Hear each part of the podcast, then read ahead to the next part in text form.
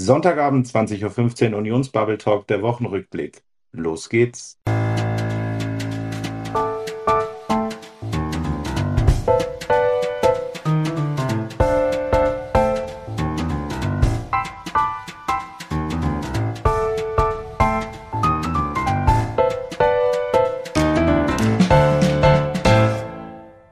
Herzlich willkommen am heutigen Sonntag, den 17. September 2023 zu unserem siebten Unions-Bubble Talk, der Wochenrückblick. Genauso wie ich auch heute alle unsere Zuhörerinnen und Zuhörer herzlich begrüße, freue ich mich, dass meine Co-Hosts alle wieder dabei sind. Seid herzlich begrüßt, lieber Baha, lieber Manuel und lieber Marcel. Halli, hallo. Hallo, guten Abend. Unseren heutigen Fokus wollten wir schon die ganze Woche geplant auf das Thema legen, das für uns den mittlerweile beständigsten Skandal darstellt, der uns jeden Tag auf Twitter begegnet. Denn fast täglich kommen Neuigkeiten und vor allen Dingen weitere Fragwürdigkeiten in der Causa Faeser ans Licht.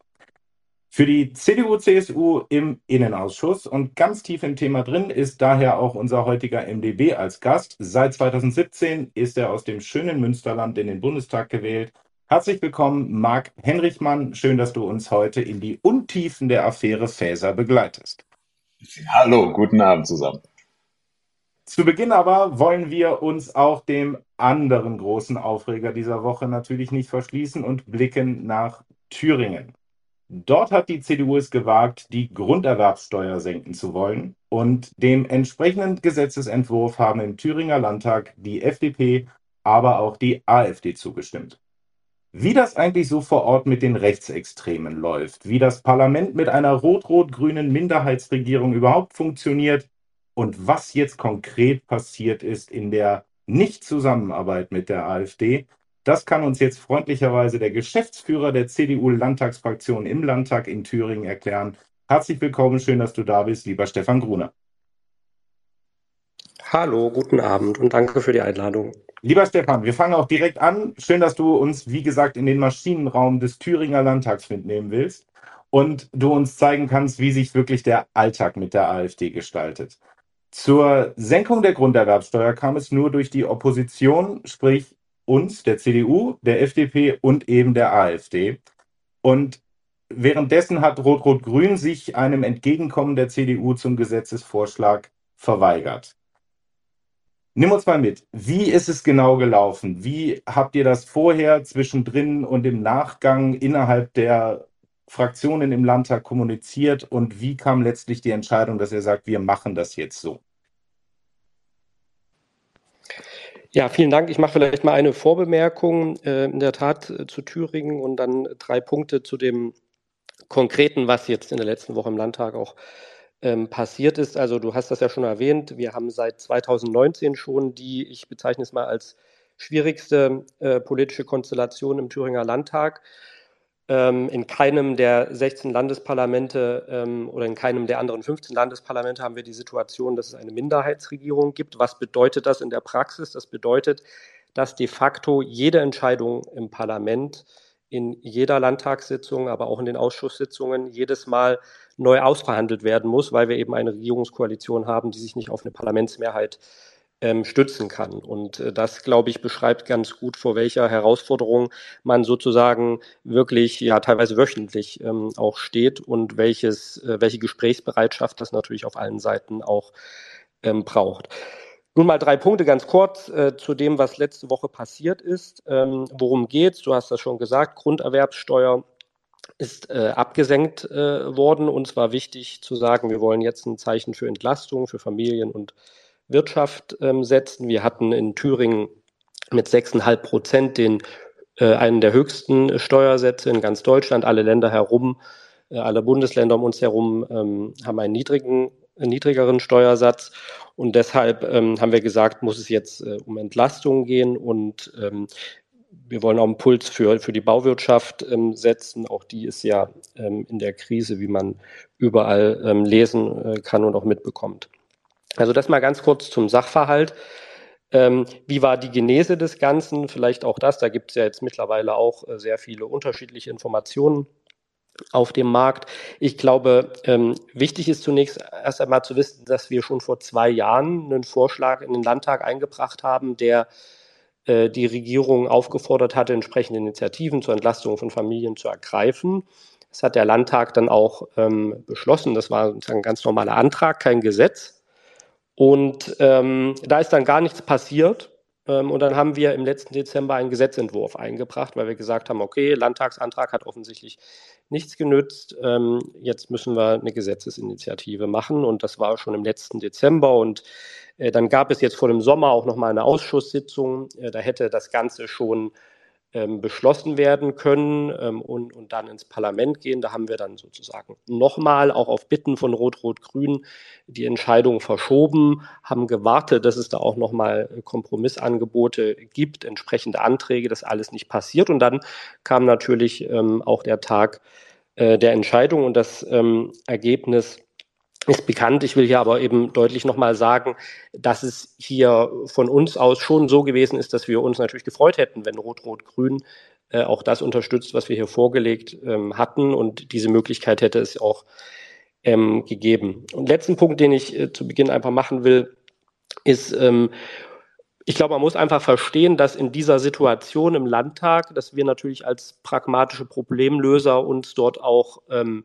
sehen, dass wir die Themen in den Land, im Landtag zur Abstimmung stellen, die wichtig sind, die im Interesse ähm, des Landes tatsächlich sind, aber dass wir das eben nicht davon abhängig machen, äh, was andere Parteien oder Fraktionen dazu sagen. Wir fragen nicht bei Rot-Rot-Grün um Erlaubnis, aber wir gucken auch nicht darauf, was die AfD dazu sagt, sondern wir bringen souverän unsere, unsere Vorschläge ein und machen es eben nicht vom politischen Wettbewerb abhängig. Was man aber sagen muss, und da schließt sich so ein, ein Stück weit der Kreis auch dazu, was ich am Beginn gesagt habe, in dieser besonderen Konstellation ist es natürlich wichtig, dass auch eine Minderheitsregierung tatsächlich versteht, dass sie keine Mehrheit hat. Und das setzt eben voraus, äh, dass sie dann eben auch ähm, konstruktiv und substanziell Vorschläge unterstützt, die von der Opposition kommen und eben sich nicht einfach verweigert, um dann möglicherweise auch bewusst, unbewusst, das will ich mal äh, dahingestellt lassen, so eine AfD-Falle ähm, zu stellen. Und das muss man, glaube ich, natürlich in der ganzen Diskussion auch mit einbeziehen. Stefan, äh, ich will gleich mal nachfragen. Erstmal äh, danke, dass du da bist und vielen Dank für die Erklärung nochmal.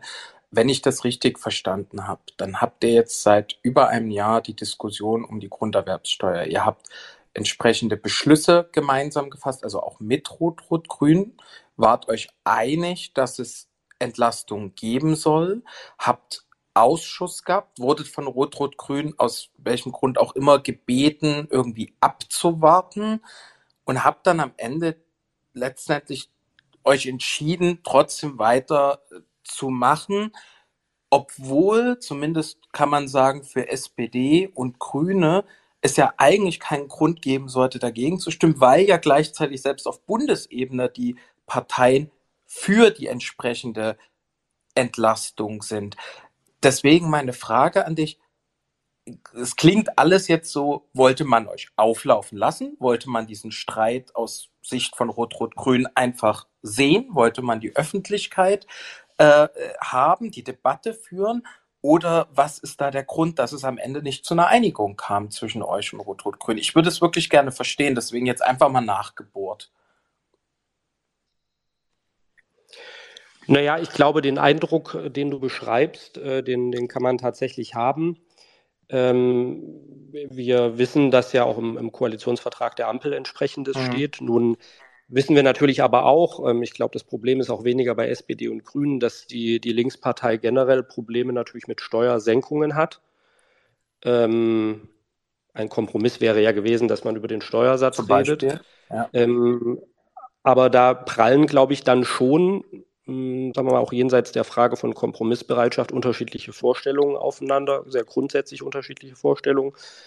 Ähm, die Linke will halt tatsächlich lieber Geld umverteilen ähm, und wir sagen halt, wir wollen lieber entlasten, damit äh, Bürgerwirtschaft natürlich auch selber entscheiden, was sie mit ihrem erwirtschafteten Geld machen. Also ich glaube, es ist beides. Es sind sehr unterschiedliche Auffassungen, ähm, sehr grundsätzlich unterschiedliches Staatsverständnis, aber wir müssen natürlich auch sehen, ähm, dass, es, dass der Eindruck entstehen kann, dass die Linke von so einer Diskussion natürlich auch profitiert, weil deren Erzählung ist ja, ähm, ähm, dass sozusagen Bodo Ramelow der Einzige wäre, der ähm, die Demokratie in Thüringen verteidigt, was natürlich äh, Quatsch ist. Aber insofern würde ich nicht ausschließen wollen, dass das natürlich ein sehr bewusstes Kalkül auch ist. Nochmal, ähm, für uns äh, geht es um die Sache und für uns ist nicht entscheidend, ähm, welche Seite sozusagen zustimmt. Wir haben im Übrigen am Tag drauf mit Rot-Rot-Grün gemeinsam einen Antrag verabschiedet, der ähm, die Landesregierung beauftragt, im Bundesrat sich dafür einzusetzen,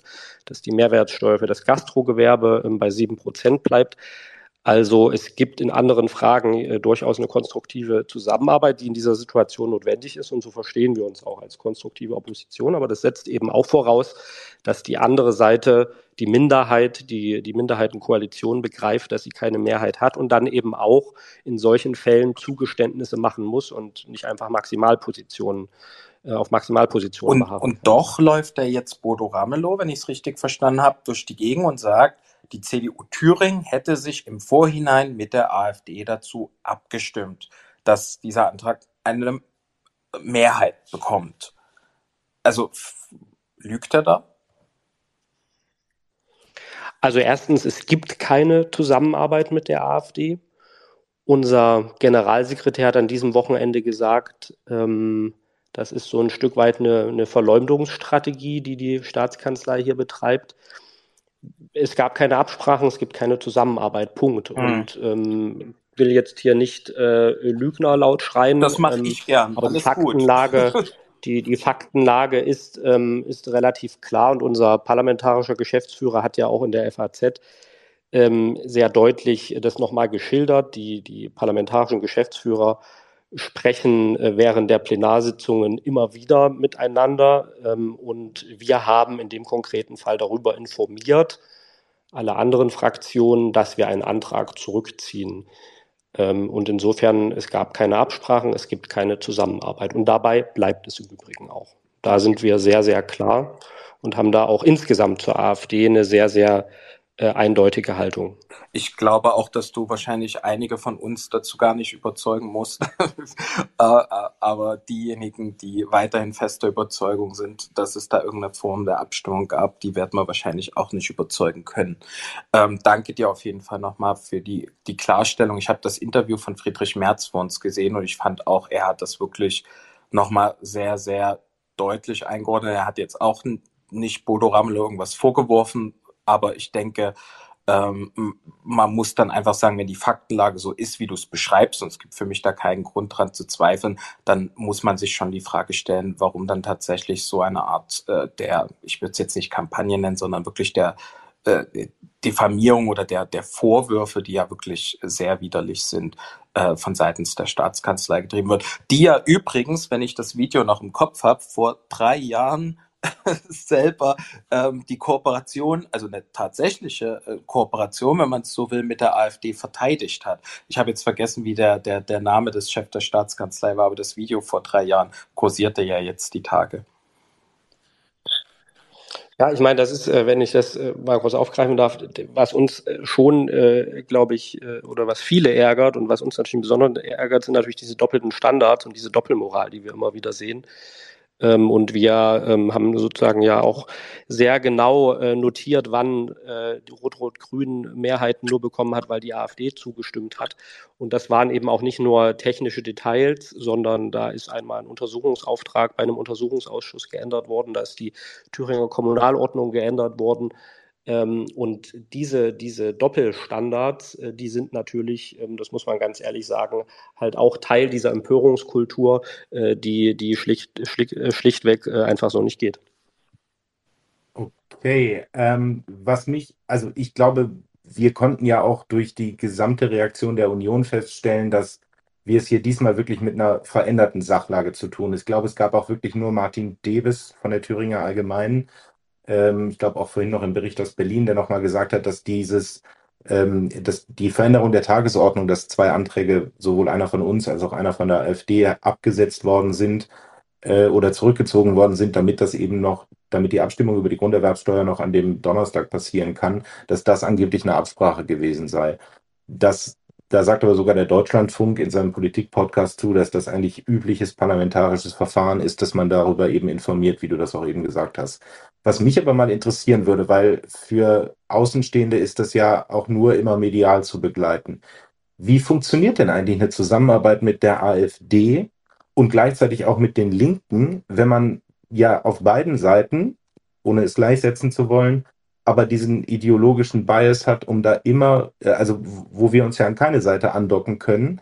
Und wie geht man mit einem Höcke auf den Fluren des Landtags um? Ich will das wirklich einfach mal wissen.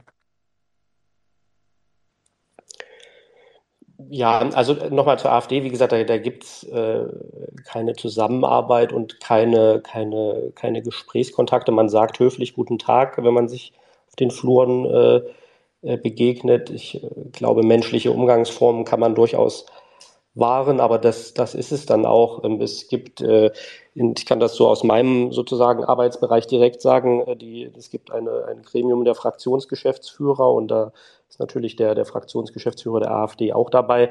Da werden natürlich nicht substanzielle politische Fragen verhandelt, da geht es dann oft auch so um organisatorische Fragen des Parlamentsbetriebes da sitzt man dann wie in einem Ausschuss natürlich schon zusammen und, und, und, und tauscht Positionen aus. Das ist äh, gar keine Frage, das geht gar nicht anders und genauso findet das in den Ausschüssen ja auch statt. Aber ich glaube, sozusagen alles, was unterhalb von offiziellen Gremien und Runden ist, da, also ich kann jetzt sozusagen nicht für jeden Einzelnen sprechen, aber da ist meine sehr intensive Beobachtung da, das ist eine höfliche Umgangsformen, und that's it. Ja, also ähm, mehr gibt's da nicht. Und äh, auf der anderen Seite Rot-Rot-Grün, wie gesagt, wir sind eine konstruktive Opposition, haben natürlich auch eine Verantwortung. Und ähm, diese Legislaturperiode ähm, ist jetzt seit 2019 ähm, mit den Mehrheitsverhältnissen so, wie sie ist. Und das Land hat jetzt mehrmals auch Haushalte bekommen, die wir durch Enthaltungen beispielsweise haben passieren lassen, obwohl wir natürlich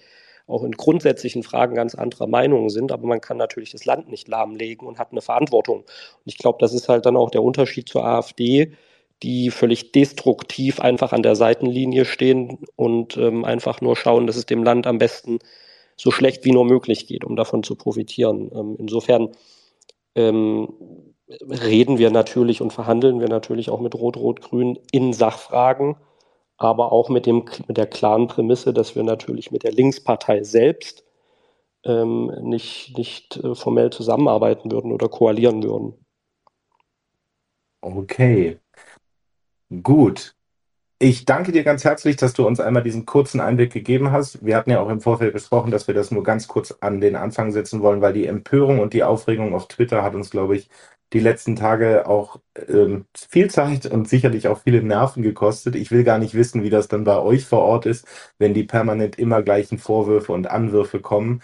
Abschließend vielleicht von mir noch dazu, was mir auf Twitter aufgefallen ist, ähm, dass auch da wieder mal der Effekt zu sehen war, dass es insbesondere die Bundes-SPD war, die damit wieder einen Spin zu viel gedreht hat und ähm, ich glaube, zum, zum Eintritt aufgerufen hat mit einer Kachel, dass man auf der richtigen Seite der Geschichte stehen sollte, wo ich mir dann auch gedacht habe, okay, wir reden hier über die Absenkung einer Grunderwerbssteuer und nicht über ein Ermächtigungsgesetz. Das fand ich dann auch schon wieder zu viel.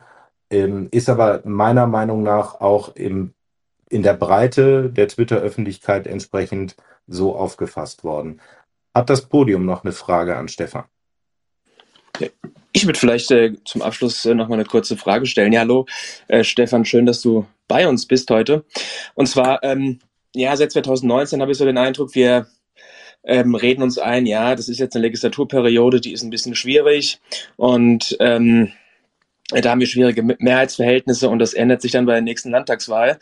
Äh, aber ähm, mit Blick auf die Umfragen sieht es ja eher so aus, dass die Situation sich womöglich noch verschärfen könnte. Und ähm, man muss ja am Ende dann irgendwie einen Modus wie Wendy finden, äh, wie man dann künftig auch äh, mit der, der Situation im Thüringer Landtag umgehen will. Und da wäre meine Frage mal, gibt es da für diesen Fall jetzt im nächsten Jahr schon Überlegungen, wie man da als demokratische Parteien äh, miteinander umgehen möchte, ohne dass man dann ständig sich gegenseitig vorwirft, ihr habt mit der AfD gestimmt, die AfD hat euch zugestimmt und so weiter und so fort. Weil diese Diskussion, wie wir sie die Woche hatten, das stärkt die AfD ja am Ende nur und äh, hilft der Demokratie nicht. Aber am Ende muss ja jetzt eine Lösung gefunden werden, wie man in Zukunft mit der Situation umgeht, die wahrscheinlich nicht nächstes Jahr vorüber sein wird. Gibt es da irgendwelche Ideen? Naja, das ist natürlich die Frage, wie geht das ähm, weiter? Jetzt könnte ich sozusagen die, die, äh, die, zunächst mal die simple Antwort geben. Wir kämpfen natürlich dafür, dass wir nach der nächsten Wahl ähm, stabile Verhältnisse aus der Mitte heraus schaffen können. Wir ähm, haben das klare Ziel, eine Deutschlandkoalition zu bilden. Und ich sage auch ausdrücklich, ähm, natürlich geben das die Umfragen aktuell nicht her, genauso wie sie es nicht für Rot-Rot-Grün hergeben. Aber das ist das, wofür wir äh, kämpfen. Und äh, ich glaube schon, dass die Chance besteht und äh, wie wir jetzt auch am vergangenen Freitag, da hat es natürlich nochmal eine besondere Aufmerksamkeit bekommen, vorgegangen sind, ähm, ist natürlich auch der Punkt, dass wir die Union erstmal in eine Ausgangslage bringen müssen, dass wir überhaupt darüber reden können, ähm, eine Regierung oder eine Koalition anzuführen. Und ich glaube, dass wir schon noch mal ein Stück weit zulegen können, wenn wir genau diesen Weg auch weitergehen, dass wir sagen, wir machen sehr eigenständig unsere Positionierung. Wir gucken nicht auf Parteitaktik, sondern wir gucken darauf, was wirklich auch ähm, die Themen sind und präsentieren uns als Problemlöser jenseits dieser ganzen politiktaktischen Debatten. Und ähm, ich kann natürlich sozusagen das äh, verstehen, dass man jetzt im, da im Vorhinein nochmal gucken will, wie kann das dann weitergehen. Aber ehrlicherweise glaube ich, bringen diese Debatten, ähm, die, die bringen am Ende, am Ende auch nichts, sondern wir müssen sehr selbstbewusst auch einfach dafür werben, dass wir der Überzeugung sind, dass wir vorne liegen können. Ähm, und dann sage ich mal als Fußnote, ähm, trotzdem kann auch die Union natürlich eine Minderheit anführen. Ähm, das, äh, selbst wenn sozusagen das so bleibt, wie es jetzt wäre, dass äh, sozusagen in der Mitte keine Mehrheit gebildet werden kann. Selbst dann gäbe es ja auch diese Option. Ähm, ich bin der festen Überzeugung, dass Rot-Rot-Grün als Minderheitsregierung in Thüringen ähm, nach der nächsten Wahl Geschichte ist. Ähm, und dass wir als Union durchaus die Chance haben, eine vernünftige Regierung ähm, jenseits von Linke und AfD auch zu bilden. Das ist zumindest das, für, wofür wir werben und wirklich auch kämpfen. Und deswegen ist das, äh, was wir, denke ich, jetzt auch sozusagen hier strategisch gemacht haben, durchaus auch ein, ein wichtiger Punkt. Äh, und ein letztes will ich mal noch sagen, äh, vielen Dank natürlich auch für die äh, gute Begleitung auf äh, Twitter und für die Wortmeldung. Ich glaube nochmal, der Unterschied ähm, ist schon, dass die Union in dieser Frage sehr geschlossen agiert. Und ähm, ähm, auch das ist wichtig in, in, in, so einer Situation, dass wir uns sozusagen auch nicht intern unterstellen, man würde ähm, hier irgendwas mit der AfD machen wollen, äh, es geht am Ende wirklich darum, erstens die Union in eine gute Position zu bringen, aber vor allem eben äh, Sachentscheidungen in den Mittelpunkt zu stellen, die am Ende CDU pur auch ausmachen. Und da muss man euch, glaube ich, auch einfach nochmal ein Lob aussprechen. Ich finde, ihr habt, du jetzt gerade hast das wirklich nochmal sehr klar gemacht und jeder, der hier in dem Space ist und zuhört, also man muss schon böswillig unterstellen wollen, dass es hier in irgendeiner Art und Weise Abstimmung oder insgeheim Pläne gibt, mit der AfD zusammenzuarbeiten. Und deswegen, ich fand das richtig gut, wie ihr das gemacht habt, wie auch Mario Vogt das inhaltlich erklärt hat. Und ich finde auch, wie du es hier erklärt hast, äh, richtig und gut. Und ihr habt eine extrem schwierige Situation dort. Und ich möchte da einfach bloß mit dem Vergleich zur Ampel aus meiner Sicht nochmal schließen, denn ich meine, so weit vor der Wahl hatte die Ampel auch keine Mehrheit auf der Bundesebene. Insofern, da kann noch viel passieren bis dahin. Und wenn ihr weiter so macht, dann bin ich mir ziemlich sicher, dass die CDU in Thüringen dann entsprechend auch eine Chance auf eine Deutschlandkoalition hat. Wir werden auf jeden Fall, ich denke, wir alle werden dabei tragen, helfen, dass das äh, gelingt und dass wir eben nicht in diese Situation kommen, die scheinbar alle zu beschäftigen scheint, äh, so weit vor der Wahl. Ja, ich denke auch das, was wir auf Twitter tun können, tun wir auf jeden Fall. Herzlich gerne. Lieber Stefan, vielen Dank, dass du dir die Zeit genommen hast am Sonntagabend. Du bist natürlich herzlich eingeladen, bei uns zu bleiben, wenn wir jetzt sozusagen über das Nachbarbundesland nach Berlin schauen wollen. denn es hat auch was mit Hessen zu tun. Und äh, da kommen wir jetzt zu dem Schwerpunkt, den wir uns heute vorgenommen hatten, nämlich die Bundesinnenministerin Nancy Faeser und gleichzeitig Spitzenkandidatin in Hessen zur Landtagswahl steht mächtig unter Druck.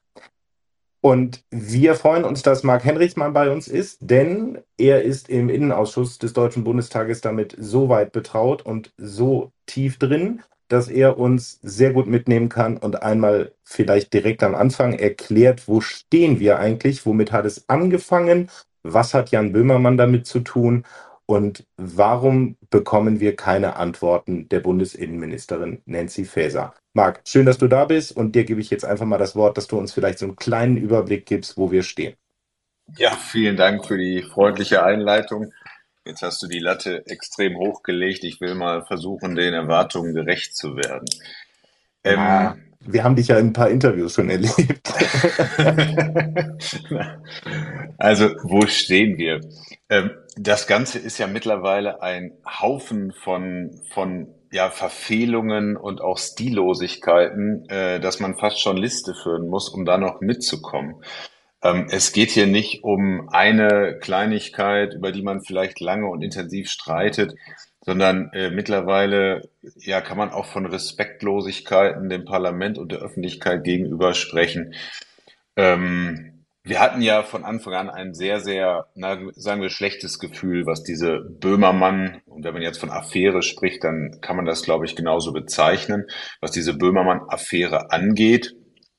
Ähm, dass Frau Faeser äh, jetzt kein Fan von Herrn Schönbohm war, äh, ist allgemein bekannt. Ihr Problem in Anführungsstrichen war, dass Herr Schönbohm eben kein sogenannter politischer Beamter ist, den sie nach äh, äh Belieben abberufen oder in den einstweiligen Ruhestand versetzen kann, sondern dass hier eigentlich eigentlich alles nach normalem gewöhnlichen Beamtenrecht ja laufen sollte, hätte laufen müssen.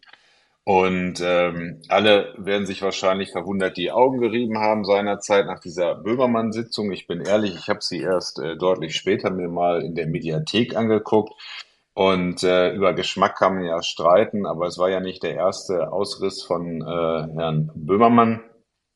Und er hat ja eine Reihe an Vorwürfen zusammengetragen, die ja nicht neu waren und die auch dem BMI nicht neu waren, die so aus all, allesamt aus ja mehr oder weniger öffentlichen Quellen äh, verfügbar waren. Man muss wissen, Herr Schönbohm als sicherheitsrelevante Person ist, glaube ich, mit einer der bestdurchleuchtetsten Personen des äh, Berliner Betriebes gewesen. Also äh, da hätte es jetzt keine Böhmermann-Sendung gebraucht, um ihm genauer auf die Finger zu schauen. Und wir wissen jetzt heute in der Rückschau, dass offenbar äh, seit ja, Juni 22 spätestens, vielleicht sogar schon früher, eine Sammlung angelegt worden ist mit vermeintlichen Verfehlungen mit dem Ziel, Herrn Schönbohm zumindest zu diskreditieren. Dann ist die Bombe geplatzt. Die vermeintliche Böhmermann-Sendung war dann eben das, der Tropfen, der das Fass wohl angeblich zum Überlaufen brachte. Herr Schönbohm ähm, kriegte einen Maulkorb verpasst, wollte sich äußern, durfte sich nicht äußern. Er hat ja auch selber das äh, Disziplinarverfahren gegen sich beantragt, weil er offenbar ein sehr reines Gewissen hatte. Das äh, ist dann ja auch erst noch verschleppt worden. Ähm, lange Rede, kurzer Sinn. Er ist jetzt äh, auf einem anderen Präsidentenposten. Damals war die erste riesengroße Ungereimtheit, dass wir wissen, dass dieses Bundesamt für öffentliche Verwaltung oder die Bundesakademie für öffentliche Verwaltung ähm, schlechter dotiert war als das, äh, die BSI-Präsidentenstelle. Ähm, es ist dann offenbar äh, durch Zusammenwirken mit dem Haushaltsausschuss Frau Faeser gelungen, die Stelle bei dieser Bundesakademie anzuheben, aufzuwerten, weil sie musste ihm ja beamtenrechtlich eine gleichwertige Position ähm, ja, anbieten, bieten. Man hat ihn dann noch mit einer beauftragten äh, äh, Rolle aufgewertet, um auch diese Besoldungsanhebung rechtfertigen zu können. Und gleichzeitig war der Vorgänger von Herrn Schönbohm jetzt im neuen Amt. Der musste ja dann auch noch eine neue Stelle bekommen. Auch dessen neues Amt hat man schnell nochmal besoldungsrechtlich aufgewertet. Also Geld spielte offenbar damals schon keine Rolle. Hauptsache Herr Schönbohm war weg. Und ähm, äh, aus dem Weg. Ähm, Frau Faeser hat ja dann noch uns wissen lassen, dass sie ja sich sehr intensiv um die Nachfolge im BSI bemüht habe und dass ihr die Sicherheit, auch die, die Cybersicherheit so am Herzen gelegen hätte. Äh, was etwas verwundert, wenn man sich anschaut, äh, Schönbohm geschasst Oktober 22. Die Nachfolgerin Frau Plattner kam erst neun lange Monate später. Also da war nichts mit Sicherheit im Cyberbereich, sondern diese Nacht- und Nebelaktion äh, konnte sozusagen erst viel später ihr Ende finden durch die Neubesetzung mit der besagten Frau Plattner als jetziger Präsidentin. Naja, und äh, da haben wir uns schon gefragt, was geht hier ab? Und ähm, nachdem noch eine ganze Menge Ungereimtheiten mehr kamen und das vielleicht sozusagen, bevor es jetzt hier im ersten Schritt zu lang wird, haben das ja alle mitbekommen. Wir haben dann äh, nach viel hin und her ähm, irgendwann mal als Union gesagt, so, das kann ja so nicht weitergehen. Wir brauchen äh, äh, Frau Faeser, die hier uns mal Rede und Antwort steht. Wir leiden ein bisschen, das sage ich jetzt mal so, unter, na, ich sag mal, recht schwachen und informationsunfreudigen Staatssekretären im Ausschuss wir, wir bekommen zwar regelmäßig in vielen Themen Sprechzettel verlesen, aber die Beantwortung von Fragen äh, steht da nicht so ganz vorne an. Hängt auch damit zusammen, dass sich die Ampel selten einig ist in Fragen und deswegen fallen die Antworten auch entsprechend dünn immer aus. Naja, und in diesem ersten äh, Ausschuss, in der Sonderausschuss, Innenausschuss, äh, in der letzten Sitzungswoche, den die Union beantragt hatte, äh, ließ sich ja Frau Faeser dann entschuldigen, damals offiziell, wie es hieß, aus gesundheitlichen Gründen. Die Staatssekretärin Frau Schwarze-Lühr-Sutter hat sich dann offenbar verplappert in der Sitzung und sprach auf mal von Corona. Ich glaube, dass das auch zwischen den beiden noch äh, für Verstimmung gesorgt hat.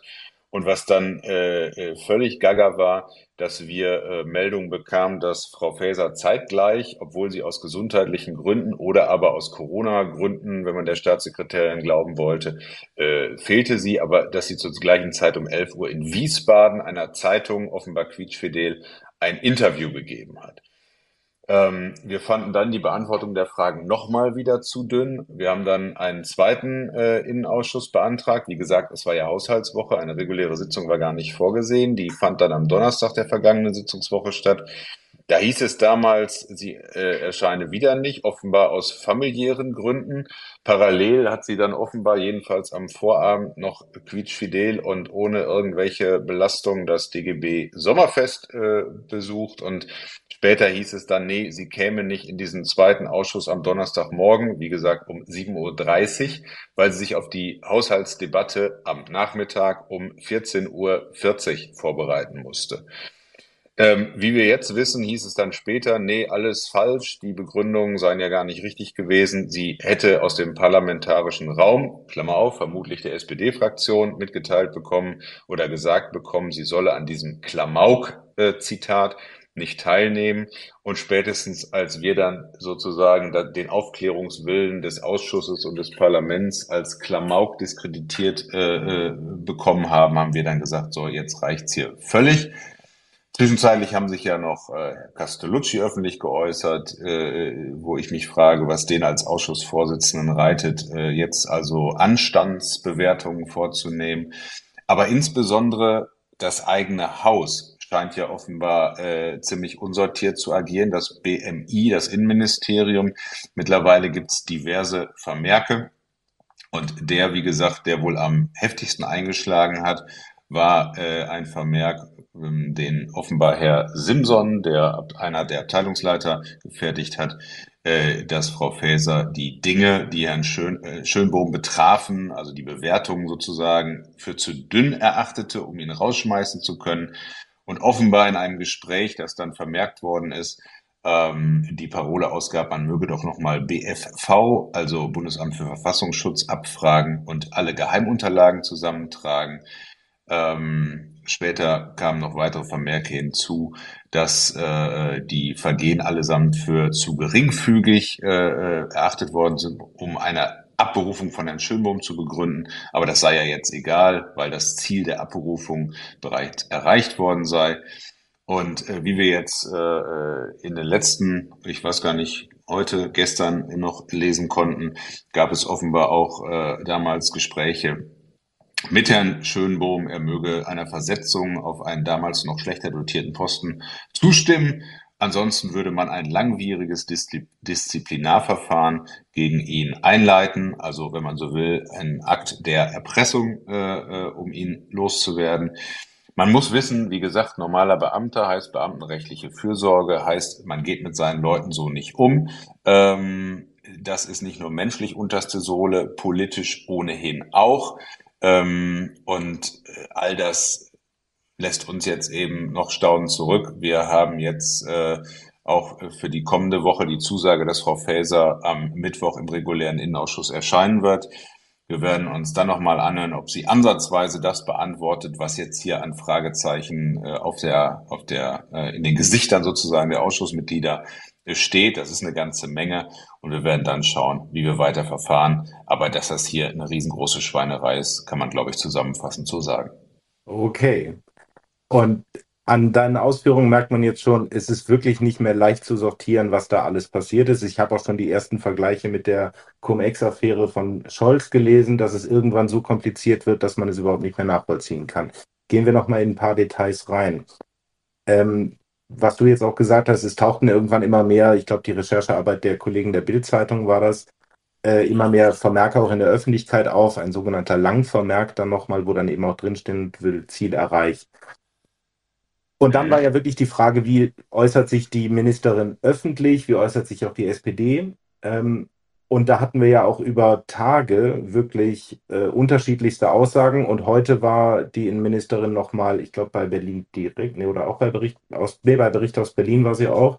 Und da haben sie sich ja jetzt auf eine Sprachregelung geeinigt. Äh, ihr sei im Oktober 2022 aufgefallen, dass sie nicht mehr vertrauensvoll mit Herrn Schönbohm zusammenarbeiten kann da war jetzt auch parallel die Sendung von Jan Böhmermann. Und äh, in einem der Vermerke steht ja dann auch, dass alles in diesem Oktober erst wirklich angefangen hat.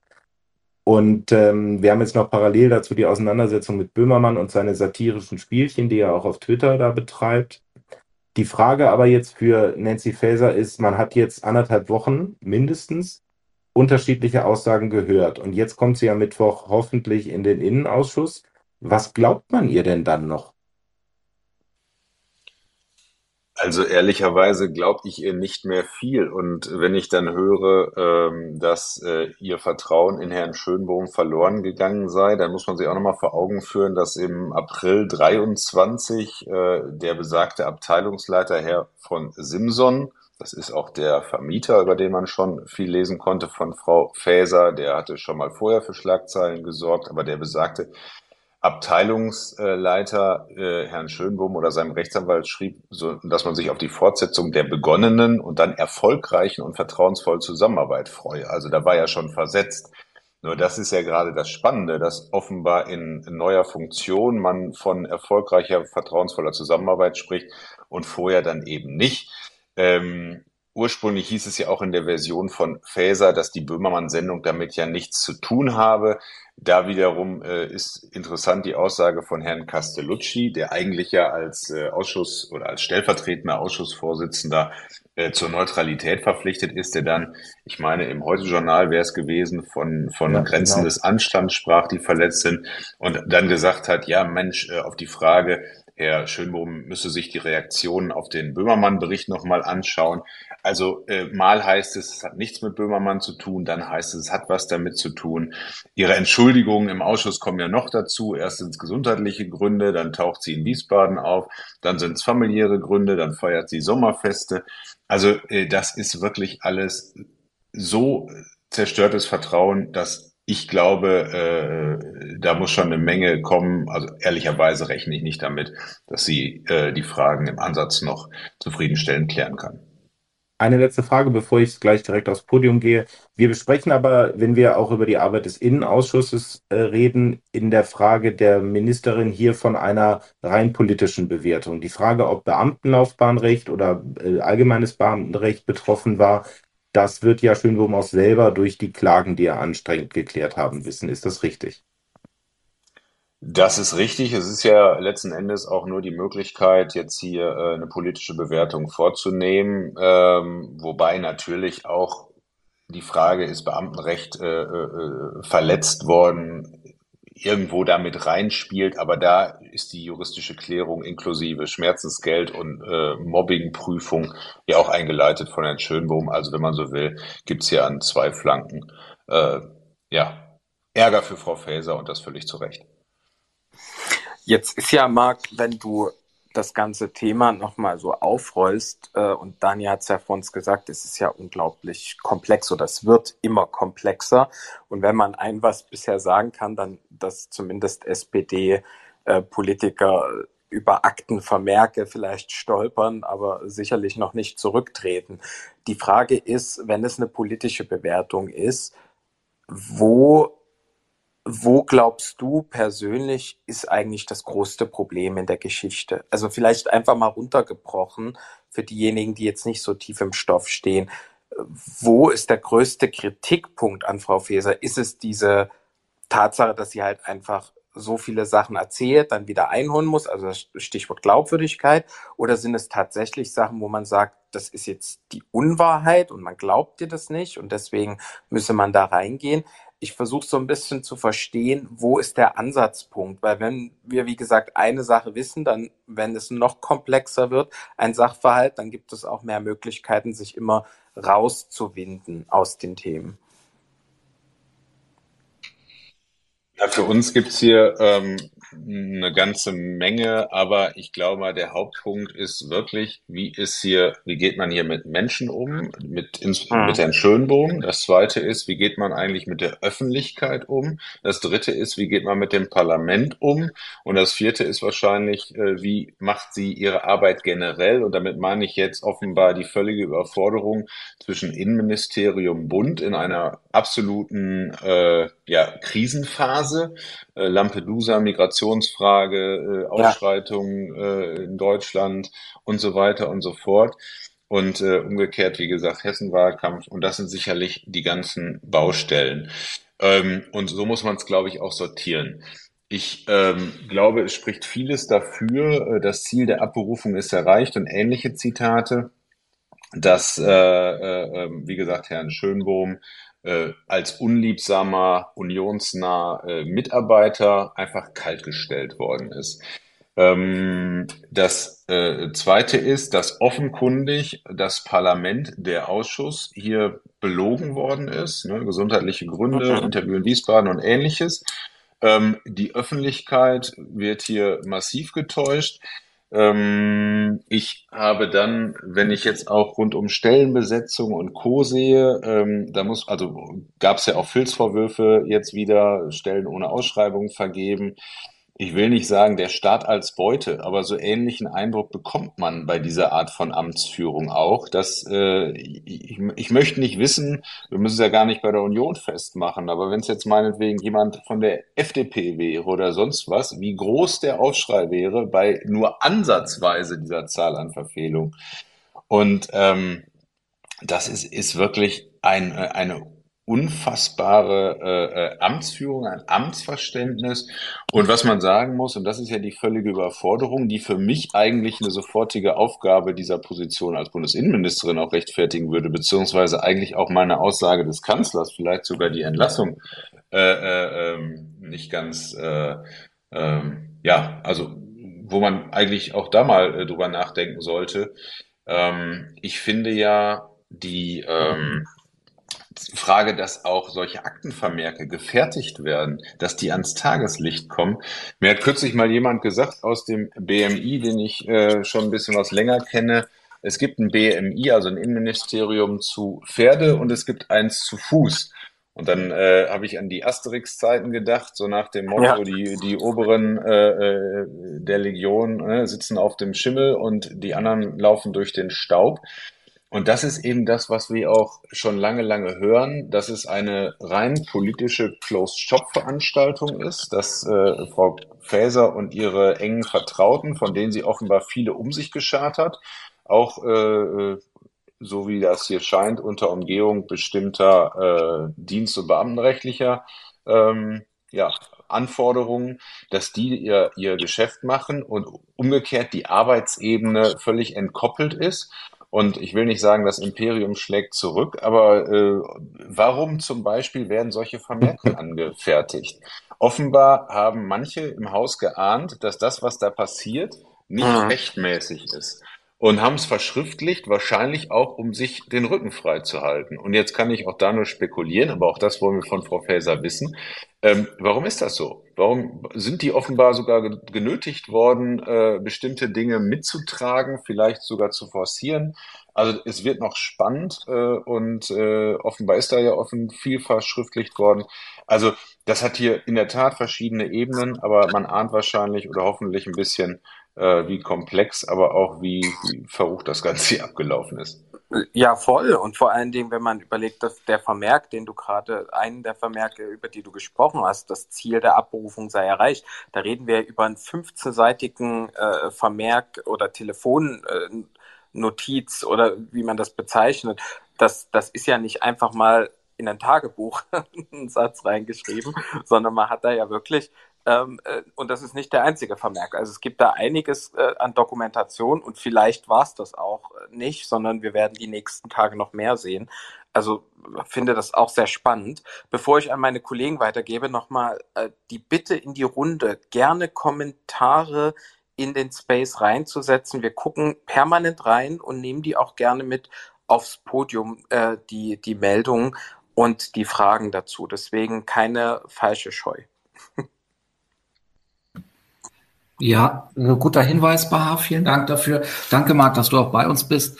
Ähm, mich würde, mich würde eine Sache interessieren bei dem Fall, weil das habe ich äh, immer noch nicht ganz verstanden. Ja, das Ziel der Abrufung wurde erreicht. Warum sollte oder was ist eigentlich, was hat eigentlich Herr Schönbohm gemacht, dass die ganze Hausleitung des BMI so ähm, gegen ihn ist? Du hast ja auch richtigerweise in deinem Eingangsstatement gesagt, dass äh, die Erkenntnisse aus diesem satirischen, in Anführungsstrichen, Böhmermann-Berichts, ähm, dass die ja nicht neu waren. Ja, das war mir damals, als ich den Bericht auch gesehen habe und dann auch ein bisschen selbst gegoogelt habe, ähm, das sind alles freigängig äh, frei zugängliche Quellen. Ja, da ist kein Insiderwissen, da sind keine internen Vermerke, keine internen Quellen. Das ist alles schon da gewesen. Das war auch Thema ja im, im BMI.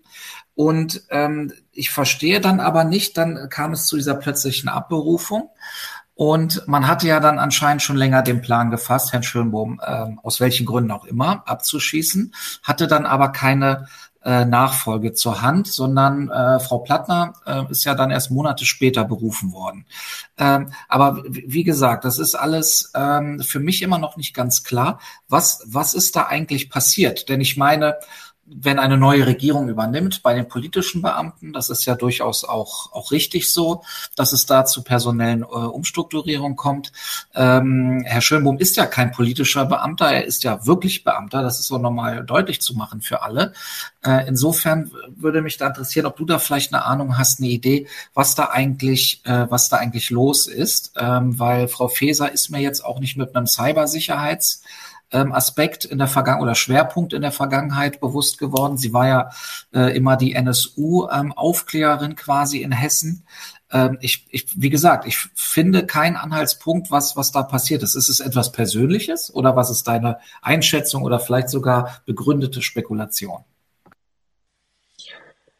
Ich kann letzten Endes auch nur äh, spekulieren, weil Frau Faeser sich ja auch jede Aussage diesbezüglich bis jetzt entzogen hat. Äh, und deswegen kam von uns ja auch jetzt die Forderung, dass wir die Akten sehen wollen. Offenbar ist ja viel verschriftlicht worden. Also ähm, der Ursprungsgedanke ähm, oder die Ursprungsbegründung war ja der Cybersicherheitsrat Deutschland e.V., der besagte Verein, für den Herrn Schönbohm ja, oder bei dem Herrn Schönbohm damals äh, eine Rede gehalten hat. Ähm, das hat sich ja relativ schnell herausgestellt. Die hat er sich im BMI genehmigen lassen. Äh, das konnte jetzt nicht wirklich der, der Anknüpfungspunkt sein und etwaige Kontakte nach Russland. Ehrlicherweise, die Spekulationen waren nicht neu. Das, auch das kann letzten Endes nicht der Grund gewesen sein. Und jetzt fängt die Spekulation an. Ich glaube ehrlicherweise, dass wenn äh, Schönbohm glatt und ruhig abgelaufen wäre, zum Beispiel auch der, wie ich finde, sehr, sehr hervorragende, charismatische und fachlich völlig unumstrittene Präsident der Bundespolizei, Herr Roman, auch Probleme bekommen hätte. Und das sehen wir auch in anderen Häusern, dass losgelöst von Verstand Nach- und Neubesetzungen stattgefunden haben, beispielsweise auch im Hause Habeck. Viele Abteilungsleiter mit Wirtschaftskompetenz sind versetzt worden in Abteilungen, in denen sie eigentlich nicht mehr viel äh, oder nicht vergleichbare Außenwirkungen, Durchschlagskraft entfalten konnten. Und deswegen glaube ich an dieser Stelle, ähm, es war ein unionsnaher äh, Mann, der ja auch äh, über seinen Namen schon eine gewisse Strahlkraft hatte. Und ähm, dann gibt's natürlich verschiedene Berichte. Auch dazu hat Frau Faeser sich bis heute nie eingelassen, dass natürlich Herr Schönbohm auch manches kritisch gesehen hat, auch im Bereich der aktiven Cyberabwehr vielleicht manchmal kritischer war.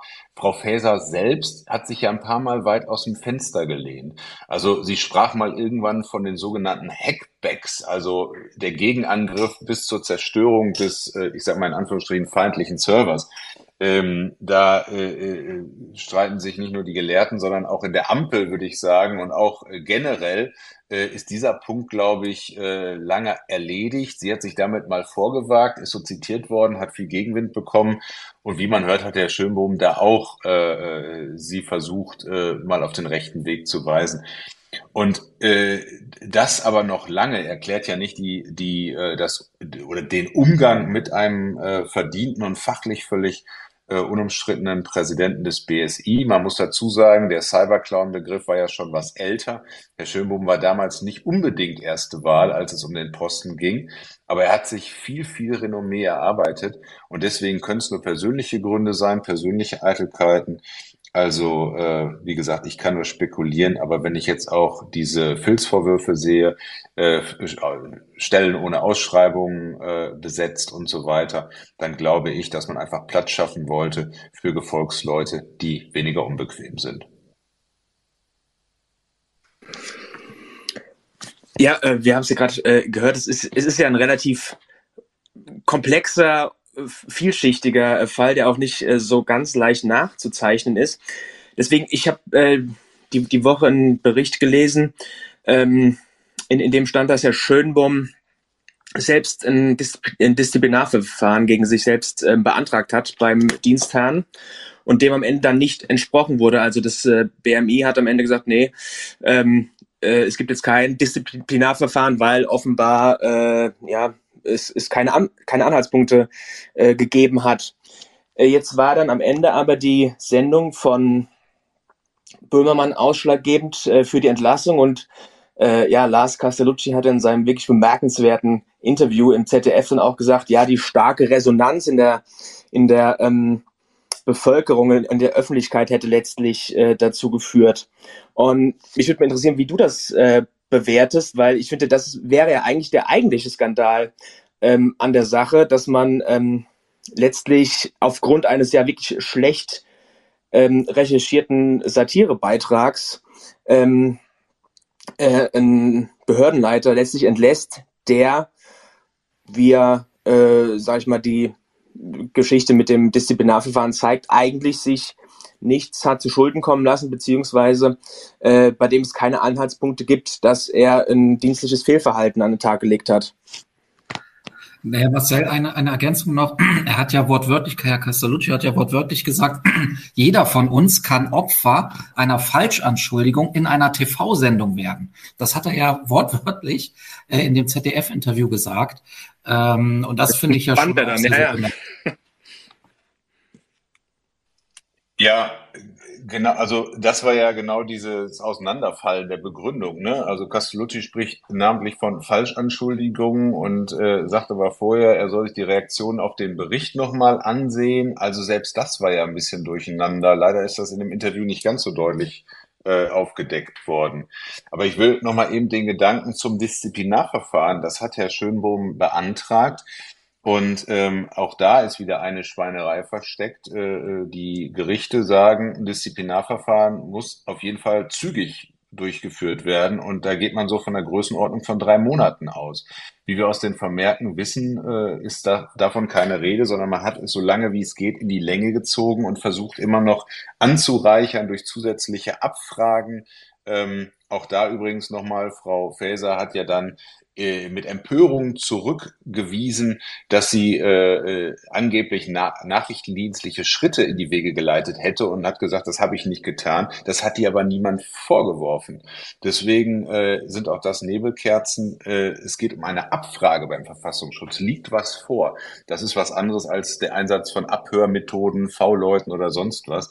Also äh, da sieht man auch an der Verteidigungslinie, dass sie äh, offenbar kein reines Gewissen hat. Und dann die Böhmermann-Sendung. Auch das ist eben der Grund, warum wir darauf drängen und auch nicht lo locker lassen werden, bis Frau Faeser sich hier mal einlässt. Das kann sie auch nicht delegieren. Es ist ursprünglich mal äh, auf eine erste Anfrage gesagt worden, es habe zwischen Innenministerium und der Böhmermann-Redaktion beziehungsweise Böhmermann selbst keinerlei Kontakte gegeben. Im Oktober 22 hat es dann eine Anfrage, eine kleine Anfrage gegeben. Da hieß es dann auch mal, ja, die Staatssekretärin Frau Seifert, äh, ähm, die im Hause von Frau Faeser arbeitet, hat am 6. April 22 und am 23. Mai 22 mit Herrn Böhmermann persönlich telefoniert oder Videokonferenzen geführt. Es ginge aber noch um ein altes Projekt, äh, Hass im Netz. Da hätte Frau Seifert damals noch im Familienministerium beheimatet äh, mit Böhmermann mal Kontakt gehabt und das habe man jetzt besprochen. Ähm, wir glauben das natürlich kein Stück aufgrund der vielen Falschinformationen, die wir bis heute gehabt haben. Aber das sind eben Dinge, äh, wo wir uns fragen, als Union ist vielleicht sogar Böhmermann, die Böhmermann-Redaktion sogar gefüttert worden? Hat man vielleicht sogar darüber gesprochen, ähm, was man vorhat? Äh, und umgekehrt der Böhmermann gesagt, Mensch, äh, ich, ich, ich habe da was und weil das ja auch zeitlich so wunderbar passt. Also lange Rede, kurzer Sinn, die Rolle von Herrn Böhmermann ist ja die zweite Ebene, die man sich mal genauer betrachten kann. Äh, er haut ja viel äh, äh Zeug raus, das man nicht mögen muss. Aber auch da stellt sich die Frage, ähm, wenn das geeignet ist, nicht nur Karrieren zu vernichten, sondern auch den guten Ruf eines unbescholtenen Menschen zu zerstören, ob dann das ZDF sowas auch äh, äh, völlig ohne Konsequenzen hinnehmen möchte, aber das ist eine andere Baustelle. Ähm, wo wir jetzt die ganze Zeit auf die zumindest öffentlich zugänglichen, also durch die durch Journalisten öffentlich zugänglich gemachten Vermerke etc. kommen. Zwei Fragen da vielleicht zu. Zum einen, ich meine, wir sind bei der Ampel jedenfalls äh, ja gewohnt, dass ständig irgendwas durchgestochen wird. Das ist einmal dahingestellt. Da passiert das mal politisch. Wir haben jetzt gerade über die Führung des Hauses gesprochen. Wie normal ist es eigentlich, dass diese Vermerke irgendwie bei Journalisten landen? Oder sind da eben auch eher Beamte dann dabei, die sagen, ich will mich hier absichern und nicht, dass irgendwas nachher mal rauskommt? Das wäre das eine. Und das andere ist jetzt mal unabhängig vom hessischen Landeswahlkampf. Was glaubt Frau Faeser denn eigentlich mit dieser Verzögerungstaktik auch dem Deutschen Bundestag gegenüber irgendwie zu erreichen? Wir hatten äh, letzte Woche ja Jens Spahn hier bei uns und er hat gesagt, als wir eigentlich über Bürokratieabbau sprachen, meinte er, dass äh, eine Sache wäre wär ganz gut, weil äh, in unserer Bürokratie gehen solche Vermerke halt nie verloren. Ähm, aber wie, also wie müssen wir uns das, also das ja letztlich würde auch aufgrund alleine schon der bekannten Vermerke dann ja auch ein parlamentarischer Untersuchungsausschuss anstehen. Und es kann auch nicht Ziel und Zweck sein, dass wir das jetzt alles nur noch irgendwie bis zum 8.10. schleppen und dann sowieso nochmal gucken und dann wird es auch wieder alles aufgerollt. Also ist das wirklich nur dem Wahlkampf geschuldet oder steckt da mehr dahinter? Ich glaube, es ist insofern dem Wahlkampf geschuldet, also ich kann mir nicht vorstellen, dass Frau Faeser über den 8. Oktober hinaus unbelastet weiterarbeiten kann. Und ich mag mir das auch eigentlich gar nicht vorstellen. Ähm, eigentlich müsste der Kanzler handeln. Wir sind ja mittlerweile über den Status einer Frau Lambrecht seiner Zeit, wo alle den Kopf geschüttelt haben, ob diverser Pannen, äh, weit, weit hinaus. Also hier haben wir jetzt definitiv ein paar Fälle von zumindest äh, bewusster äh, Unwahrheit ähm, oder bewusst gesagter Unwahrheit, die wir ähm, nachvollziehen können. Ich glaube einfach, es geht jetzt nur noch darum, auf Seiten der SPD eine äh, schwer wankende Kandidatin über den 8. Oktober hinaus zu retten. Ähm, sie propagiert ja offenbar auch in Hessen überall, dass sie mit einer Ampel regieren wollen würde. Ähm, deswegen äh, kann man sich fast nur wünschen, dass sie auf jeden Fall da äh, nicht auf jeden Fall rechnerisch die Option erhält äh, und dass es eine starke Union gibt.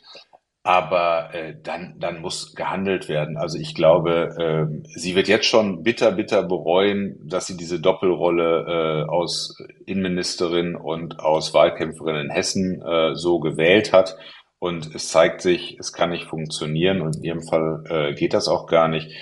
Und die zweite Frage mit den Vermerken nochmal betonen. Ich glaube, dass sich da einfach äh, äh, einige Leute auch im Haus, wahrscheinlich die noch ein Gewissen haben, anders als die Hausleitung selbst, da den, den Rücken äh, äh, vielleicht auch äh, ja, frei halten wollen.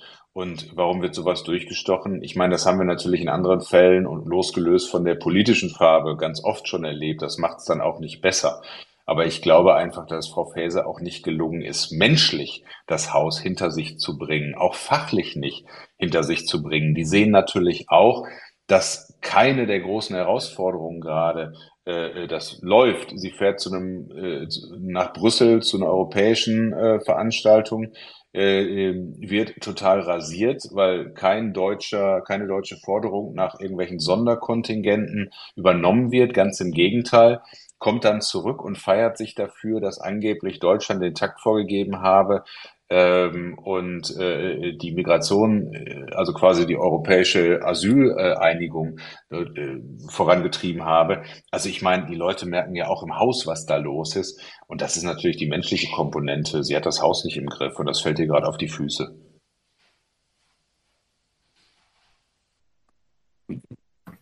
Ja, genau, Marc. Und dafür spricht ja auch ähm, ähm, ein Brief, der Anfang des Jahres ähm, vom Personalrat, von den Personalräten im, im BSI an äh, Frau Faeser einen persönlichen Brief geschrieben wurde, ähm, in dem eben auch deutlich wurde, dass ähm, Herr Schönbohm ja als, als Behördenchef sehr geschätzt war. Ja, also dort äußern die Personalräte, dass sie überhaupt gar kein Verständnis haben für diese blitzartige Abberufung. Sie, sie fordern von Frau Faeser ähm, Aufklärung über die Gründe. Und ähm, sie hätten sich mehr Rückhalt für Herrn Schönbohm ähm, gewünscht und äh, mehr Transparenz. Und sie schließen den Brief damit, äh, mit dem sie fragen, wie es denn nun eigentlich weitergeht mit dem BSI, welche Rolle das BSI in der Zukunft nun haben soll. Also da merkt man ja schon eine gigantische Verunsicherung, ähm, was von der obersten Bundesbehörde darunter gedrückt wird. Ähm, und äh, das ist auch schon wirklich sehr, sehr bemerkenswert. Und ich hatte das in meiner Kommentierung in dieser Woche ähm, als Sittenbild, ja, als Sittenbild beschrieben. Es ist erstaunlich, was für ein Sittengemälde sich quasi hier uns, uns auferbietet, ähm, wie menschlich intern äh, in dem Haus umgegangen wird. Und deswegen kann ich dir auch nur absolut zustimmen. Also eigentlich sofort, aber spätestens ähm, ab dem 8.10. Ähm, muss, muss hier die Bundesregierung muss der Bundeskanzler gegebenenfalls äh, tätig werden, weil ähm, wir, wir brauchen das BMI, wir brauchen das BSI, wir brauchen eine starke Mannschaft in beiden Häusern. Die Aufgaben sind gigantisch und ganz offensichtlich hat äh, die Bundesministerin keinen Rückhalt mehr äh, in beiden Häusern, wie ja auch diese Durchstechereien zeigen, aus meiner Sicht. Ja, völlig richtig. Ich habe äh, nachdem Schönbogen geschasst wurde, auch mit Leuten aus dem BSI gesprochen. Ich habe äh, also einen Teil des Cyberbereiches fällt in meine Zuständigkeit als Berichterstattung in unserer Fraktion. Und da habe ich natürlich auch laufend Kontakt und auch mit vielen Leuten eben, die in verschiedenen Bereichen der, ich sag mal, des Cybergewerbes in Anführungsstrichen unterwegs sind. Und die haben ihn fachlich sehr geschätzt. Und umgekehrt sieht man natürlich auch, also ich habe auch an anderer Stelle mit Mitarbeitern äh, äh, die Tage noch, letzte Woche noch mit jemandem Kontakt gehabt. Die Leute trauen sich nicht wirklich äh, äh, offizielle Termine mit mir zu machen, mit uns zu machen. Ja, äh, ich habe dann meine Handynummer rausgegeben nach dem Motto, wenn Sie in der Nähe sind, rufen Sie an. Wir reden nicht drüber, wir sprechen nicht drüber. Der sagt, wenn ich einen Fehler mache, bin ich weg. Das heißt, da herrscht ein Klima der Angst und auch im BSI, genauso äh, wie du sagst, ist es äh, auch da gewesen. Das ist ja nicht nur, dass die äh, den Herrn Schönbohm als Präsidenten äh, sehr unterstützt haben und das alles nur äh, mit Entsetzen verfolgt haben, sondern dass da viele auch Angst haben, dass ihr eigener Kopf rollt. Und das ist eben, und ich glaube, das ist der aller, allergrößte äh, Kollateralschaden, der gerade auch für Politik, und ich werde jetzt mal noch äh, vielleicht ein bisschen pathetisch, aber auch für Demokratie entstehen kann. Frau Faeser, ich habe Sie selber noch erlebt beim, beim ähm, ähm, Feuerwehrverband. Äh, das war ja der Abend vor der ersten Sondersitzung, wo sie quietschfidel und vergnügt alle Leute herzt in den Arm nimmt und man äh, als außenstehender Betrachter vielleicht schnell geneigt ist zu sagen, Mensch, die ist aber ganz nett. Und äh, dann beschäftigt man sich ein bisschen intensiver mit dieser Person, guckt hinter die Kulissen und sieht, wie sie mit Menschen umgeht. Und ich glaube, so geht es auch den Menschen in ihrem Haus und in den äh, angegliederten Behörden, dass die sehen, da spielt nur eine Rolle, bist du im richtigen Verein, hast du die richtige politische Farbe. Und wenn nicht, äh, dann ist egal, was du kannst, was du machst, wer du bist, dann wirst du hier abrasiert. Und das ist eben auch, glaube ich, äh, das, was mich so sehr erschreckt, diese, diese Kaltblütigkeit politisch erst recht, aber natürlich insbesondere auch menschlicher Art. Okay, das klingt eher erschreckend für das Bundesinnenministerium. Ich meine, es ist immer noch die größte Bundesbehörde, wenn ich das richtig weiß, oder? Ähm, was mich, was mich auch noch interessiert ist, also wie ist das unter euch Parlamentariern im Innenausschuss? Ich frage mich halt, es sind ja jetzt doch mehr als genug Anhaltspunkte. Und schafft es da die Ampel, ähnlich wie Christian Lindner das jetzt mit Thüringen gemacht hat, einfach zu sagen, ah, ist die CDU schuld, habe ich nichts mit zu tun? Schafft die Ampel da wirklich so eine, so eine Geschlossenheit zu halten und einfach nur zu sagen, ah, ist irgendwie auch unsere Ministerin, wir finden das alles gar nicht so aufregend? Oder wie muss man sich das vorstellen? Ich glaube, ich habe einen sehr differenzierten Beitrag mal von Konstantin von Notz gesehen, wo er gesagt hat, die Union dürfe hier aber auch nicht aus Wahlkampf übertreiben aber Frau Faeser müsse aufklären. Also wie sehen die anderen Fraktionen das? Das ist schon fast super kritisch von Konstantin. Äh, wir, ja, wir, wir, wir fragen mal nicht in Baden-Württemberg nach. Entschuldigung. Ja, also äh, ähm, das ist ja auch so eine Geschichte, die Castellucci, glaube ich, in dem besagten Interview auch äh, falsch wiedergegeben hat, so nach dem Motto, äh, oder andersrum, die, die, äh, ähm, das Parlament, der Ausschuss kann mit Mehrheit Frau Faeser auch dazu veranlassen, in den Ausschuss zu erscheinen. Und da waren aber alle anderen der Meinung, also es sei jetzt alles hinreichend aufgeklärt und deswegen wäre es ja wohl völlig überflüssig, wenn Frau Faeser erschiene. Äh, gleichzeitig wissen wir heute, dass im Nachgang äh, wieder weitere Vermerke ans Tageslicht kamen. Also eigentlich, wenn wir uns am Mittwoch zur Ausschusssitzung treffen, dann hätten oder müssten zumindest die FDP-Kollegen äh, in sich gegangen sein und sehen, dass da noch eine ganze Menge qualmender Mist sozusagen umgedreht werden müsste. Aber man merkt halt, ähm, und das ist natürlich Teil des Problems, dass die Ampel in sich nur ganz, ganz viele überwiegend gesellschaftspolitische Klammern oder nur wenige gesellschaftspolitische Klammern hat, aber, aber fachpolitisch in ganz vielen Bereichen über Kreuz liegt. Scholz ist nur einmal dazwischen gegangen mit seiner Richtlinienkompetenz in der, in der AKW-Frage, mit der Laufzeitverlängerung. Ansonsten taucht der Mann ja völlig ab, ist nicht sichtbar und lässt laufen. Und so macht dann jeder Koalitionspartner, in diesem Fall der SPD, seine Soße. Und ich glaube, es gibt so ein Gentleman Agreement, da grätscht dann jeweils die andere, äh, der andere Teil oder die anderen beiden Teile der, der Regierungskoalition, die grätschen da nicht groß rein. Ähm, nur weil das Argument Wahlkampf immer kam und mir die Frage auch in vielen Interviews jetzt gestellt worden ist.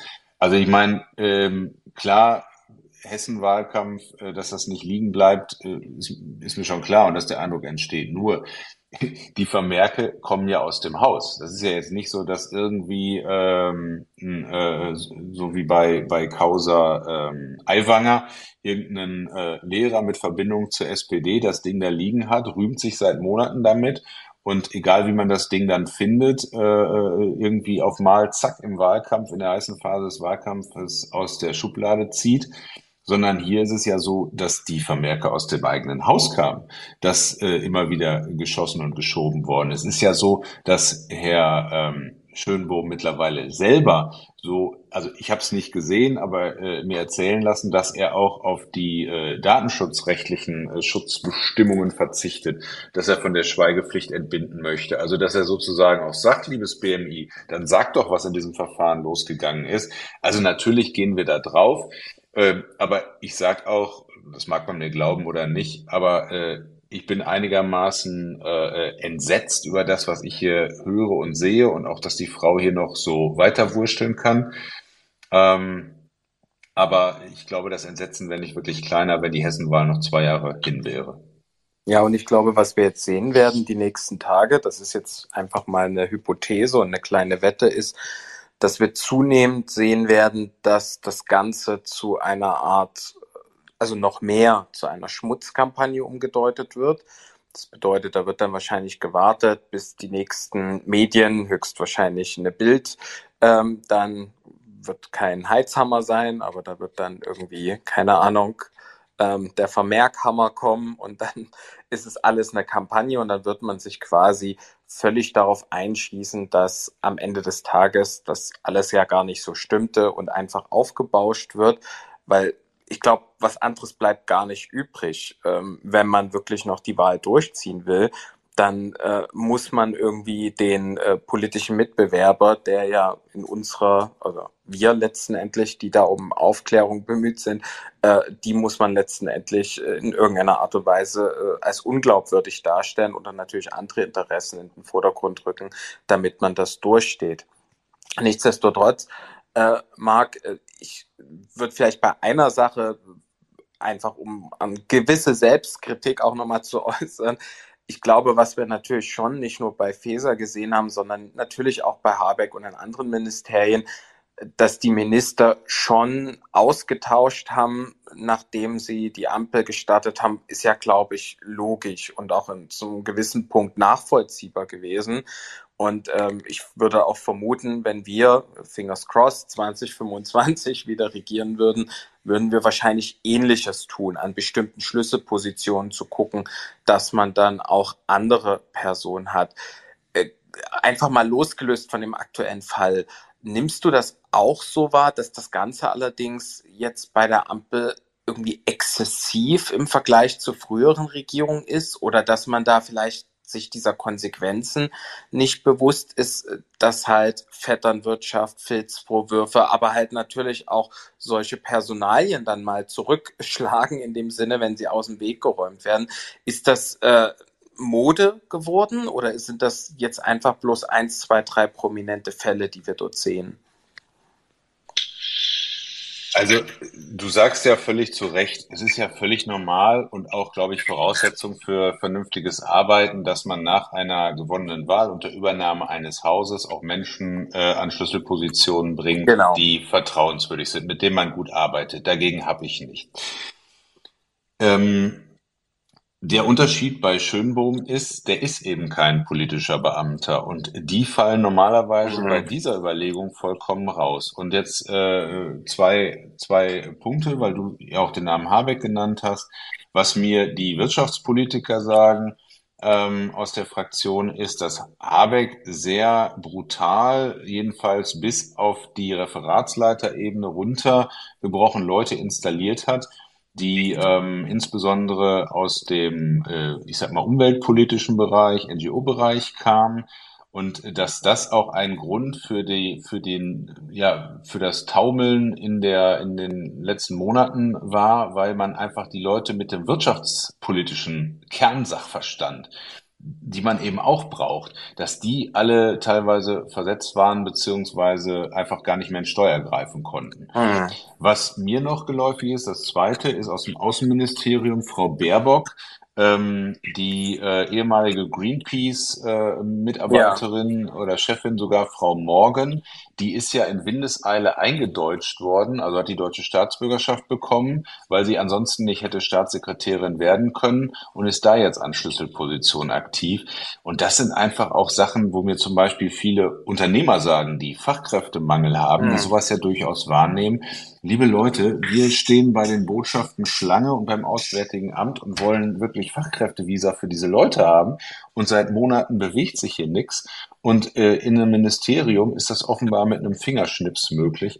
Das ist schon der große Unterschied. Und da sehe ich schon eine gewisse Brutalität. Ich habe ehrlicherweise, ich bin seit 2017 dabei. Ich kann nicht so viel Zeit überblicken und meine Erfahrung hält sich da vielleicht auch in Grenzen. Aber was ich schon sehe, ist in der letzten Periode bei Horst Seehofer gab es auch unter den Unionsleuten hier und da mal Geraune, weil eben an zentralen Stellen auch Menschen mit roten oder grünen Parteibuch äh, befördert worden sind, auf Schlüsselpositionen in Referaten, beispielsweise auch im Bereich der Migration. Ja, und äh, deswegen war nichts, nicht alles besser, aber äh, hier nehme ich schon eine gewisse Radikalität auch bei und ehrlicherweise, manchmal habe ich persönlich den Eindruck, dass dann die gute Seite und die böse Seite, und das will ich jetzt in Ausrufezeichen gesetzt wissen, aber hier bewusst unterschieden wird. Und das sehe ich auch, wenn ich manchen äh, Vorwurf jetzt sehe, will jetzt nicht äh, äh mit Nazi oder Co. anfangen, der Keule, aber dass so diese Brutalität der politischen Debatte, gerade aus einem ziemlich intoleranten linken Lager, ähm, ja, vielleicht auch Ausfluss dessen ist. Hm. Um vielleicht an dieser Stelle den Ausblick äh, zu wagen, ähm, wie es jetzt weitergeht.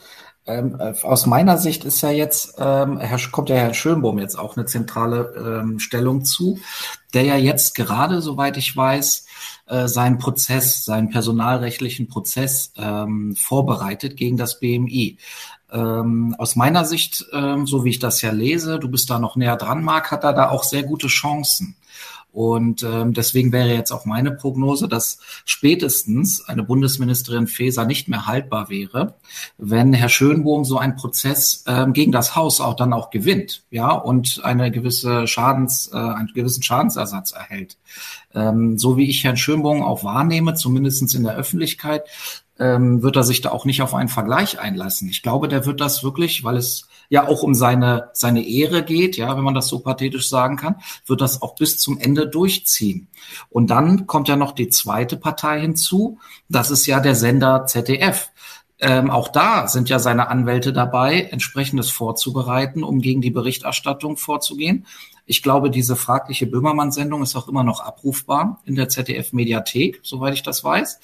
Und ähm, da wäre für mich auch ähm, äh, sehr spannend zu sehen, ob denn auch ein Herr Böhmermann noch haltbar ist für das ZDF, wenn ähm, seine Redaktion hier ähm, ähm, einen Prozess verliert und das ZDF Schadensersatz zahlen muss. Ähm, wie siehst du denn das?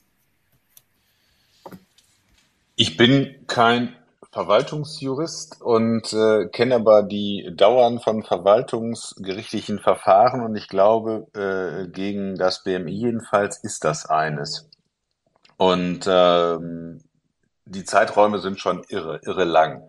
Und es ist ja kein Eilverfahren, weil ja keine Not mehr besteht. Also es droht jetzt nicht eine Versetzung, sondern sie ist ja längst vollzogen. Und äh, deswegen glaube ich, dass äh, die Länge des Verfahrens, das ist ja so wie bei Zeitungsartikel und, und Richtigstellung, also den, den empörenden Artikel, den liest jeder, die Richtigstellung später interessiert schon irgendwie keinen mehr, wenn es ein Falschartikel war. Und ich weiß nicht, ähm, also rein politisch, ob wir so viel Zeit haben, ich glaube, nein. Und ähm, deswegen tun wir gut daran, den Druck jetzt hochzuhalten als Union. Und ähm, jetzt ist ja erstmal die Forderung mit Akteneinsicht erhoben. Wir werden uns am Mittwoch anhören, was Frau Faeser im Ausschuss sagt, wenn sie denn kommt. Aber davon gehe ich jetzt erstmal aus. Und dann werden wir auch überlegen, wie wir mit U-Ausschuss und so weiter äh, äh, gegebenenfalls weiter operieren. Aber es wird halt eine lange Zeit dauern. Und ähm, deswegen wage ich jetzt noch keine wirkliche Prognose. Bei Böhmermann äh, bin ich ganz bei dir. Also äh, wir haben schon mal einige Male öfter losgelöst, auch von diesem äh, Thema und Skandal natürlich ähm, über die öffentlich-rechtlichen Medien und deren äh, auch manchmal umstrittenen Ruf diskutiert. Wie gesagt, ähm, ich, ich habe nur gelesen, dass Herr Böhmermann, was ja für ihn ungewöhnlich ist, sich hier und da auch mal gemeldet hat in der letzten Zeit und dann irgendwo fast schon versucht hat, sich in Tacken auch zu rechtfertigen ähm, zeigt ja auch, dass vielleicht auch da die Kritik sitzt. Ich finde, ähm, immer drauf zu prügeln äh, und wenn dann mal irgendwie sich das zum Rohrkrepierer entwickelt und hier wirklich ein Mensch auf der Strecke bleibt oder zumindest der Ruf eines Menschen total vernichtet wird, dann zu sagen, ist Satire, ist Satire, ähm, halte ich für zu dünn. Und ich glaube, ich verstehe viele Menschen, die hier eine Diskrepanz wahrnehmen, so nach dem Motto, äh, manch einer wird für eine Aussage irgendwo äh, vor Gericht gezogen, muss Strafen zahlen. Und beim ZDF darf ich aber im vermeintlichen Dienste äh, der Comedy so ziemlich alles tun hier ist für mich eine Grenze überschritten und ich habe auch die ganz klare Erwartung und das äh, werden wir sicherlich auch nochmal besprechen, wie wir auch da nochmal äh, Druck machen. Wie gesagt, jetzt nicht Druck im Sinne von äh, Köpfe abschlagen, das können wir nicht. Aber ich finde, die Gremien, die sich mit sowas auch beim ZDF befassen, müssen hier tätig werden und müssen auch mal genötigt werden, eine klare Stellungnahme abzugeben, was eigentlich man auch äh, als Programmauftrag sieht. Und das ist für mich, für ein öffentlich finanziertes Medium hier, ähm, ja, da ist eine Grenze überschritten. Und äh, da hätte ich mir schon viel lautere Stimmen gewünscht aus deren Reihen. Lieber Marc, ich greife zwei Dinge von denen auf, die du gerade gesagt hast, nämlich das eine, dass wir nicht so viel Zeit haben. Wir hatten im Vorfeld besprochen, dass du eigentlich so gegen 21.30 Uhr äh, Quality Time mit deiner Family noch haben möchtest, bevor es in die Sitzungswoche geht. Dementsprechend biete ich dir natürlich gerne an, dass du weiterhin bei uns bleibst, wenn wir noch einmal kurz nämlich zu dem zweiten Hinweis von dir kommen, nämlich das hat auch mit dem öffentlich-rechtlichen zu tun. Ich danke dir auf jeden Fall ganz, ganz herzlich, dass du uns einen so intensiven Überblick und Einblick in die Causa Faser und alles das, was da bislang gelaufen ist und wie das auch im Innenausschuss verhandelt wird, gegeben hast. Wir gucken voll Zuversicht mit dir auf den kommenden Mittwoch zur Ausschusssitzung, wenn Frau Faeser dann auch wirklich kommt. Hoffen, dass wir Aufklärung erleben werden und ähm, ja, werden mit Sicherheit auch auf Twitter weiter begleiten, wie die Causa Faeser weitergeht. Vielen lieben Dank. Wie gesagt, wenn es jetzt für deine Familie noch okay ist, kannst du auch noch die letzten, was haben wir noch, zehn Minuten bei uns bleiben, bevor wir dann sowieso zu Anne Will abgeben müssen die ja nicht mehr in der Sommerpause ist. Ansonsten vielen lieben Dank nochmal. Und falls noch Fragen kommen zu konkreten Details oder so, leiten wir die auch ganz gerne weiter. Und jetzt kommen wir zu Bahas Lieblingsthema dieser Woche, weil er sich äh, mit Blick auf die Lambi-Doku äh, Ernstfall schon wie in Hollywood gefühlt hat. Lieber Baha. Oh, jetzt bin ich gar nicht darauf vorbereitet, ein Plädoyer zu halten. Nein, ich, äh, ich habe äh, lange gewartet, bevor ich mir die Doku angeguckt Ich habe tatsächlich das Buch zuerst äh, bestellt und auch schon angefangen drin zu blättern. Und dann konnte ich doch nicht ähm, warten und habe dann die erste Folge angeschaut. Ich muss sagen, ein bisschen hatte ich zuerst das Gefühl, war es ein Versuch, irgendwie House of Cards Stimmung zu, zu generieren und ähm, irgendwie, ja, ich habe es Hollywood genannt, weil ich tatsächlich der Meinung war, die Inszenierung der Ampelpolitiker in dieser Dokumentation war wichtiger als die Inhalte, um das mal einmal zusammenzupacken. Ähm, das ist das, was mir hängen geblieben ist. Ich muss auch sagen, äh, Folge 2 und 3, da ist so gut wie nichts hängen geblieben, tue ich vielleicht jetzt auch Unrecht. Was mich aber am meisten beeindruckt hat, war tatsächlich die, also ich frage mich, hat sich bei Twitter, äh, ich nenne es jetzt mal ÖRR Twitter, so sehr über den Barbie-Film gefreut wie über diese Doku. Äh, wahrscheinlich nicht. Also es gab so unglaublich viele Tweets, ja, und jetzt endlich, und da kommt es, und ein großartiges Stück Journalismus. Äh, geil einfach. Und äh, ja, ich habe es mir da angehört und muss sagen, ich fand's gut. Ja, ich habe es auch gern äh, gesehen, weil es einfach nette Unterhaltung war mit ein paar interessanten Szenen. Erkenntnisgewinn eher Richtung ja kaum, wenn überhaupt. Ähm, und am Ende des Tages blieb hängen äh, schöne Bilder, nachdenkliche Menschen. Und äh, ohne jetzt äh, dazu kritisch zu sein, ich weiß, das sind ganz viele Krisen und äh, ja, auch vielleicht mehr, als jeder andere vorher bewältigen musste. Aber mein Gott, äh, wir wählen äh, Spitzenpolitiker nicht, um ein Schlaraffenland zu verwalten, sondern um letzten Endlich Krisen zu managen und im Krisen Fall das Land gut zu führen. das ist doch eigentlich das, worum es geht. Also Mitleid zu haben mit einem Spitzenpolitiker auf Bundesebene, weil er einen anstrengenden Job hat, ist nun nicht unbedingt mein Take.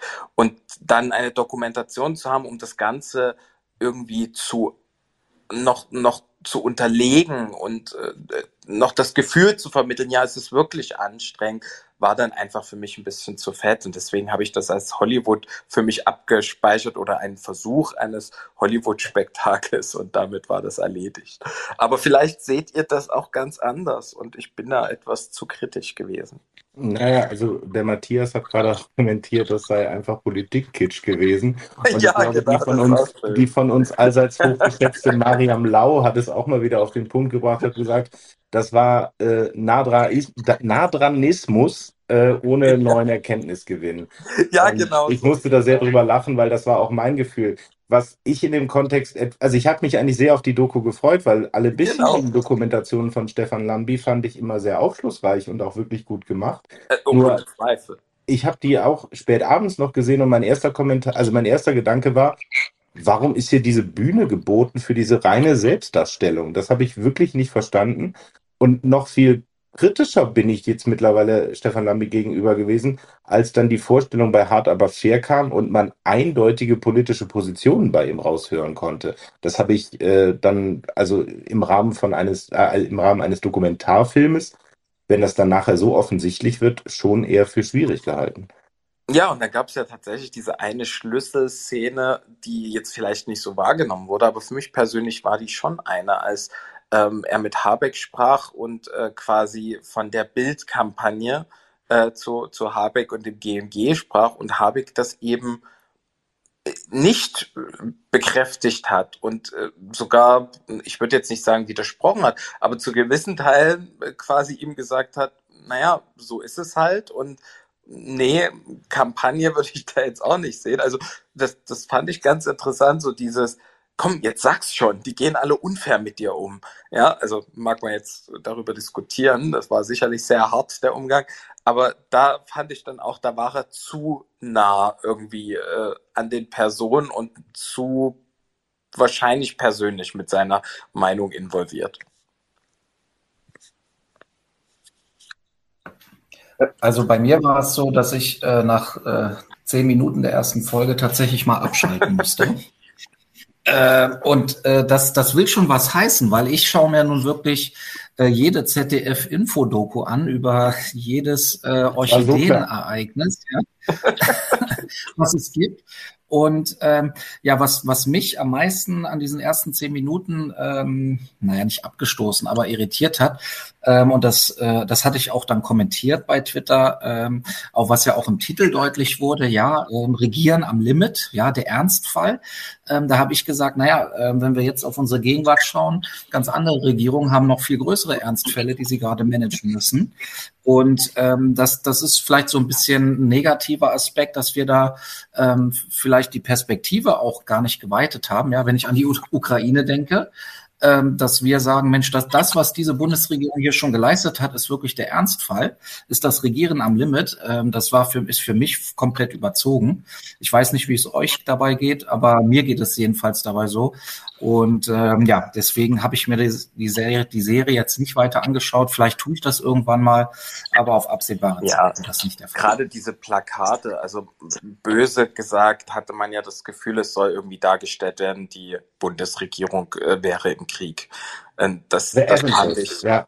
ist einfach zu viel gewesen, sorry. Also diese Selbstbemitleidung ist dann einfach auch etwas, da, da muss das wieder übertrieben werden. Also ich muss ja zu meiner Schande gestehen, dass ich äh, noch keine Minute mehr angeguckt habe. Aber Baha, wenn du sagst, das erinnert dich an House of Cards, Leid, weißt du, den leid. kannst du mal als Sehr Frank leid, Underwood sehr mir leid. vorzustellen. Sehr leid. Ja. Nee, aber den, den kannst du mal als Frank Underwood mir vorzustellen, wäre vielleicht gar nicht so schlecht. Würde vielleicht ein bisschen interessanter machen. Aber ich war ja schon froh, dass nicht die vierte Ebene durchbrochen wurde, wie das bei äh, House of Cards immer war. Das stimmt. Aber äh, wo wir jetzt noch unsere beiden Gäste, im, wo wir unsere beiden Gäste noch im Podium haben, wie habt ihr das denn? Habt ihr die Serie überhaupt schon gesehen oder wird darüber auch bei euch diskutiert? Wie nehmt ihr sowas wahr?